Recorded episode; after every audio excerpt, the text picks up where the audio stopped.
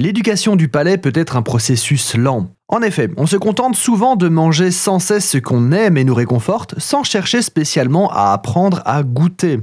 Apprendre à goûter, voilà une chose curieuse. Nous mangeons depuis la naissance et pourtant nous ne développons pas toujours ce sens, poésie.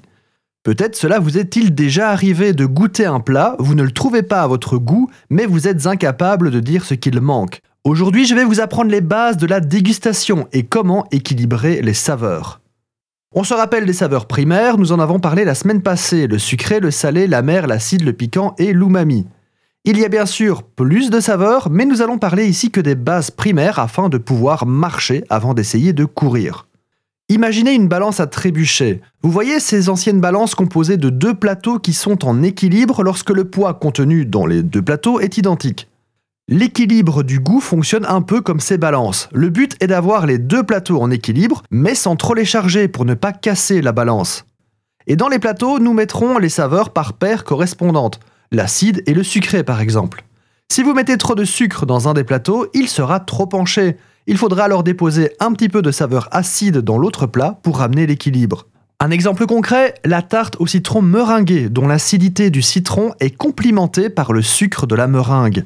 On peut aussi mettre des carottes dans la bolognaise pour adoucir l'acidité de la tomate.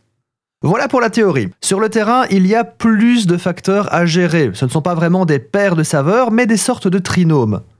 Le piquant répond à l'amertume et au sucré. L'acide équilibre le piquant et le sucré tout en exhaustant le salé.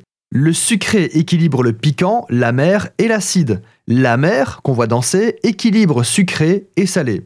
Et enfin, le salé et l'umami équilibrent l'amertume et exaucent le sucré. Gardez en tête que rien ne répond à l'excès. Un plat beaucoup trop amer ne sera pas moins raté si vous ajoutez du sucre. Même chose en fait pour toutes les autres saveurs. Et c'est avec cette base qu'on réfléchit à l'équilibre des goûts pour un plat.